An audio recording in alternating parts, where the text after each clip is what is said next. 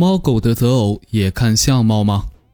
人们交朋友找对象，虽然嘴上说着对长相没有什么要求，但心里面还是希望自己的另一半是个帅哥或者美女。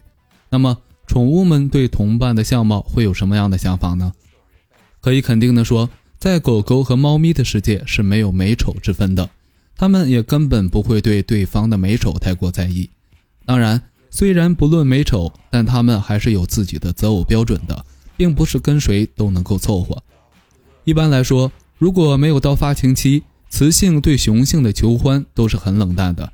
狗狗对气味很是敏感，所以对方的气味可能成为它们重要的择偶标准。